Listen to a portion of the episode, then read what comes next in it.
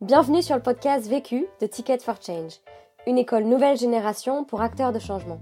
Dans ce podcast, tu entendras des personnes qui ont décidé d'utiliser les 80 000 heures de leur vie qu'ils vont passer au travail pour contribuer à la résolution des enjeux sociaux et environnementaux d'aujourd'hui. Ils ont soit créé leur propre projet, soit rejoint un projet existant. Leur point commun à tous, ils construisent une carrière qui a du sens et de l'impact et ils te donnent leurs meilleurs conseils suite au succès et aux galères qu'ils ont vécu sur des questions bien précises. Vécu est devenu le premier podcast collaboratif fait par et pour des acteurs de changement. Depuis janvier 2019, nous formons des personnes à la réalisation des épisodes que tu vas entendre, pour faciliter le partage d'expériences entre acteurs de changement à grande échelle. Cet épisode a par exemple été réalisé par Antonella, facilitatrice de développement personnel via son projet DEFCO, elle anime des ateliers collectifs de développement personnel en se basant sur des supports inspirants. Et si tu apprécies ce podcast et que tu as envie de nous soutenir, tu peux nous laisser un commentaire 5 étoiles sur Apple Podcast. Ça permettra à d'autres de découvrir Vécu. On se retrouve jeudi prochain. En attendant, bonne écoute. Je n'ai qu'une question à vous poser. C'est quoi la question? C'est quoi le problème? Vécu À chaque galère, des apprentissages. Vécu, des retours d'expérience pour gagner du temps et de l'énergie. Bonjour, je m'appelle Laura Jane et je suis journaliste engagée. J'ai créé mon podcast Supplément d'âme fin 2018 dans lequel je donne la parole à des femmes et à des hommes engagés euh, sur leur parcours professionnel et sur les causes qu'ils ou elles défendent, mais aussi sur leur parcours de vie pour comprendre à la fois les événements et en même temps les déclics qui les ont amenés à s'engager et à agir. Je fais partie de cette jeune génération qui a cinq jobs à la fois qu'on appelle les slashers et donc, à côté de mon podcast, j'anime des conférences sur des sujets en lien avec la transition, à la fois sociale et environnementale, et sur des sujets économiques. Et enfin, euh, je suis formatrice pour une start-up qui s'appelle Switch Collective, et où mon rôle est d'accompagner les gens à faire des reconversions professionnelles, à faire d'abord un travail d'introspection, puis une relecture de leur parcours pour comprendre sur quelles compétences ils vont pouvoir capitaliser dans euh, leur réorientation, dans leur switch, mais aussi pour accoucher du sens dont ils ont besoin dans leur vie professionnelle. La question. Alors la question à laquelle je vais répondre dans ce podcast, c'est comment trouver sa place dans l'écosystème de l'engagement? Le vécu. Alors mon vécu à moi, il est spécifique à cet écosystème, donc celui de l'engagement, des changemakers, le milieu associatif, mais je pense vraiment que cette recette, elle est reproductible dans plein d'autres secteurs. Alors évidemment, pour que vous compreniez un petit peu, je vais peut-être retracer rapidement mon parcours.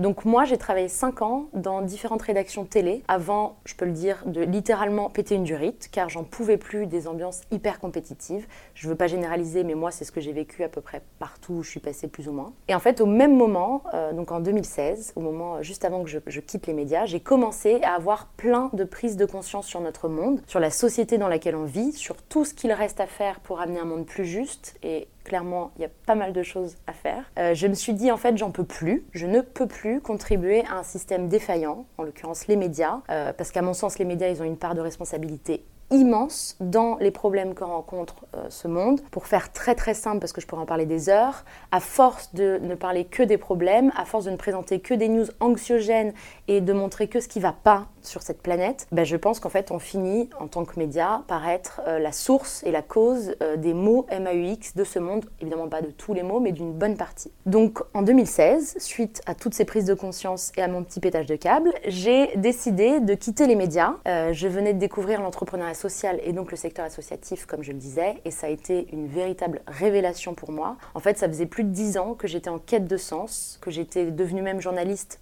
pour ça, pour répondre à cette quête de sens, en me disant que c'était juste une manière incroyable de contribuer à un monde meilleur, car en donnant, parce que moi c'est ce que je pensais et je le pense toujours, en donnant la parole à des personnes inspirantes, euh, des personnes qui ont des, clés de vie à quelque part à partager, et eh ben je pense que tout de suite, euh, de par l'essence même du journalisme, à savoir euh, de partager, de, laisser avoir au monde des informations, bah, tout de suite en fait on touche énormément de gens euh, énormément de monde d'un coup. Et donc tout de suite, ben, on, spread the good, comme on dit en anglais. Du coup, j'ai quitté les médias euh, et j'ai sauté clairement dans le vide parce que je savais pas trop ce que j'allais faire, mais en fait, je n'en pouvais plus, donc j'ai dit non. Sans trop savoir à quoi je disais oui à, cette époque, mais j'ai dit non. Et, et, là, en fait, il y a eu un alignement des planètes incroyable. Tout s'est enchaîné pendant huit mois, euh, quasiment un an même. Les projets se sont succédés, j'ai rejoint plusieurs collectifs, j'ai rejoint plein de projets, plusieurs associations. Euh, et ce qui est drôle, rétrospectivement parlant, avec un peu de recul, c'est que sur le moment, j'ai vraiment eu l'impression euh, que ça se faisait tout seul, ça se déroulait, tout s'enchaînait de manière très naturelle. Et d'une certaine manière, c'était le cas. Mais ce que j'ai compris plus tard, c'est qu'en fait, il y a une chose fondamentale qui avait changé, c'était mon attitude face à ce qui m'arrivait. Premier apprentissage. Mon premier apprentissage, c'est l'importance d'avoir un projet. En fait, d'avoir un projet, c'est ce qui donne un but, c'est ce qui va donner de l'énergie, c'est ce qui va nous mettre en mouvement et ça va nous donner une raison de se lever le matin. C'est ce qui fait que très concrètement, on va avancer vers un objectif. C'est le meilleur alibi pour oser aller à la rencontre des gens. Car ça n'a pas du tout le même impact de demander du temps à quelqu'un juste parce qu'on se pose des questions, etc. Euh, ou de demander du temps à quelqu'un parce qu'on a envie de l'interviewer, par exemple, dans le cadre d'un projet, ou parce que ça s'inscrit, ça a du sens pour notre projet. Mon vécu, euh, à titre d'exemple, euh, c'est que donc moi, mon projet à l'époque, c'était de faire un documentaire sur des acteurs de changement, un peu comme le film Demain, euh, évidemment, sans me prendre pour Cyril Dion ou Mélanie Laurent. En fait, je savais pertinemment que le projet, il avait très peu de chances d'aboutir, parce que, je, étant journaliste, je savais très bien la difficulté et l'ampleur de la tâche que représente le, le fait de faire un documentaire. Mais au fond, c'était pas tellement le sujet, car je sentais que ça allait me donner un objectif et que c'est ce qui allait me permettre de contacter les gens et de leur dire est-ce que tu aurais le temps pour, euh, pour un café? Et en fait, dans mon cas précis, ce qui est fou, c'est que tout a commencé par euh, justement un documentaire, mais un autre, la projection d'un documentaire à laquelle je suis allée. Il y avait un débat euh, animé à la fin par un homme et une femme, et je suis donc allée demander à, l'homme qui, qui, animait le débat, qui s'appelle Antoine, qui par la suite est devenu un ami, s'il avait justement le temps pour prendre un café. Je suis allée le voir, je lui ai dit bonjour, j'ai adoré, adoré le documentaire, je trouve ça super, tout ce que ça amène comme sujet, le débat, etc. Est-ce que vous auriez le temps euh, qu'on se prenne un petit café parce que je suis moi-même en train d'écrire euh, mon documentaire? Alors ce que j'adorais, c'est qu'il m'a dit euh, texto, désolé, j'ai pas le temps, mais viens dans deux semaines, on organise une soirée avec une asso, c'était pas très clair, mais viens, ça va être super. J'ai dit oui à, à sa proposition, j'y suis allée et c'est ce qui m'amène à mon deuxième apprentissage. Deuxième apprentissage. Le deuxième apprentissage que j'en ai tiré, c'est de devenir une yes woman ou un yes man. Au fond, ce que ça veut dire, c'est très simple, c'est tout simplement de changer d'attitude, de changer de regard, d'être hyper ouvert et donc, comme son nom l'indique, de dire oui, un grand oui, aux opportunités qui se présentent. Mon vécu à moi, c'est donc que j'ai dit oui au fait de devenir responsable communication d'une campagne présidentielle citoyenne, sachant que je haïssais la politique traditionnelle, je connaissais la démocratie participative depuis littéralement trois semaines et je n'avais jamais fait de com de ma vie. Donc ça faisait quand même pas mal de raisons de ne pas y aller. Mais je sentais au fond de moi une envie quand même d'y aller. Et en fait, je me suis dit, c'est maintenant ou jamais. Et je crois qu'au fond, au-delà de l'aspect purement professionnel, pour moi à ce moment-là, je sentais qu'il y avait une question sous-jacente qui était celle de me laisser vivre, de sortir du plan de carrière épuisant qui empêche de suivre ses envies, de sortir de ce qu'il faut ou ce qu'il ne faut pas faire. Et donc, pour l'une des premières fois de ma vie, j'ai décidé de m'autoriser à me lâcher la grappe et à aller au-delà de ma zone de confort et de mes barrières mentales. Alors, dit comme ça, ça peut paraître simple. En fait, je crois que ça l'est pas du tout, en tout cas pas pour tout le monde, parce que quelque part, ça touche à sa capacité à lâcher prise et presque, à mon sens, ça va encore plus loin, pour moi, il s'agit presque de faire un reboot de son logiciel interne. Et donc, notre partie rationnelle, qui mesure le risque, elle va forcément venir nous titiller en nous disant Non, mais Micheline, t'as pété un câble, tu vas quand même pas euh, lâcher ton CDI pour aller jouer au bénévole dans une asso où t'es même pas sûr que les sujets t'intéressent. Et en soi, bah, cette partie rationnelle, elle a en partie raison, mais le problème, c'est que elle est juste méga sclérosante. Et d'ailleurs, en fait, elle n'est pas toujours très rationnelle car elle a quand même tendance, cette petite, cette petite voilà-là, à toujours nous montrer les obstacles et les raisons de ne pas y aller, de ne pas quitter nos chaussons confortables. Si je vais plus loin, j'aurais même tendance à dire que le fait d'être rationnel, c'est ce qui nous empêche de vivre nos rêves. C'est notre chacal intérieur. Alors là, je fais appel à ce que, pour ceux et celles qui connaissent, à la communication non violente. Et pour celles et ceux qui ne connaissent pas, je vous invite vraiment à regarder ce que c'est. C'est, à mon sens, extrêmement éclairant. Cette petite voix-là qu'on a tous au fond de nous, c'est notre partie la moins noble, c'est celle qui fait qu'on est dans le jugement, soit des autres, soit de nous-mêmes, et c'est ce qui nous met en face de nos peurs et de nos croyances limitantes presque en permanence. C'est le fameux enchaînement qu'on peut se répéter souvent. Non mais attends mon vieux, t'as une situation stable, qu'est-ce que tu veux de plus? Tu vas quand même pas te plaindre. Et puis en plus je te rappelle que t'as juste une famille et puis un emprunt sur le dos, donc tu vas quand même pas nous enquiquiner avec tes rêves. Bon, ça, je pense qu'en général, cette phrase, elle parle à beaucoup de monde. Moi, personnellement, elle me parle, bien évidemment, et c'est donc ses croyances limitantes et ses peurs. Sauf qu'à mon sens, le plus grand risque dans la vie, bah, c'est précisément de ne pas vivre ses rêves, de ne pas se donner les moyens Et si je vais plus loin, je pense même que c'est ce qui nous tue à petit feu. En tout cas, c'est ce qui nous enlève de l'énergie vitale, de l'élan de vie. Et le fait d'accompagner des gens en processus de reconversion, ça m'a vraiment permis de me rendre compte que beaucoup, beaucoup de personnes sont à contre-courant dans leur vie, font un job car ils ont voulu faire plaisir à papa ou à maman, euh, parce qu'ils ont pris la voie toute tracée. Mais par définition, si cette voie est toute tracée, ben quid de la singularité? Où est donc la place à la singularité dans nos parcours? Et je crois vraiment que pour impulser un vrai changement, eh ben, il faut apprendre à faire confiance au processus. Alors c'est pas moi qui le dis, ça c'est les coachs, c'est une, phrase qu'on entend souvent en coaching ou euh, auprès de thérapeutes. C'est-à-dire tout simplement de cesser, comme je le disais, d'aller à contre-courant, de faire un demi-tour à 180 degrés pour se remettre dans le sens du courant, et donc de ce qui coule de source pour nous, et donc de se remettre dans son axe. Et en tout cas pour l'avoir vécu, c'est quand on est dans son axe, en fait, c'est là que on commence à se dire oui. Oui à soi et oui pour soi.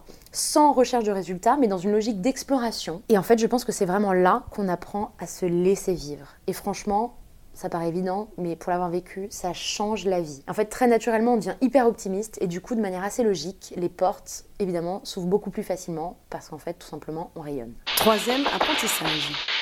Le troisième apprentissage, c'est de trouver là où ça vibre pour nous.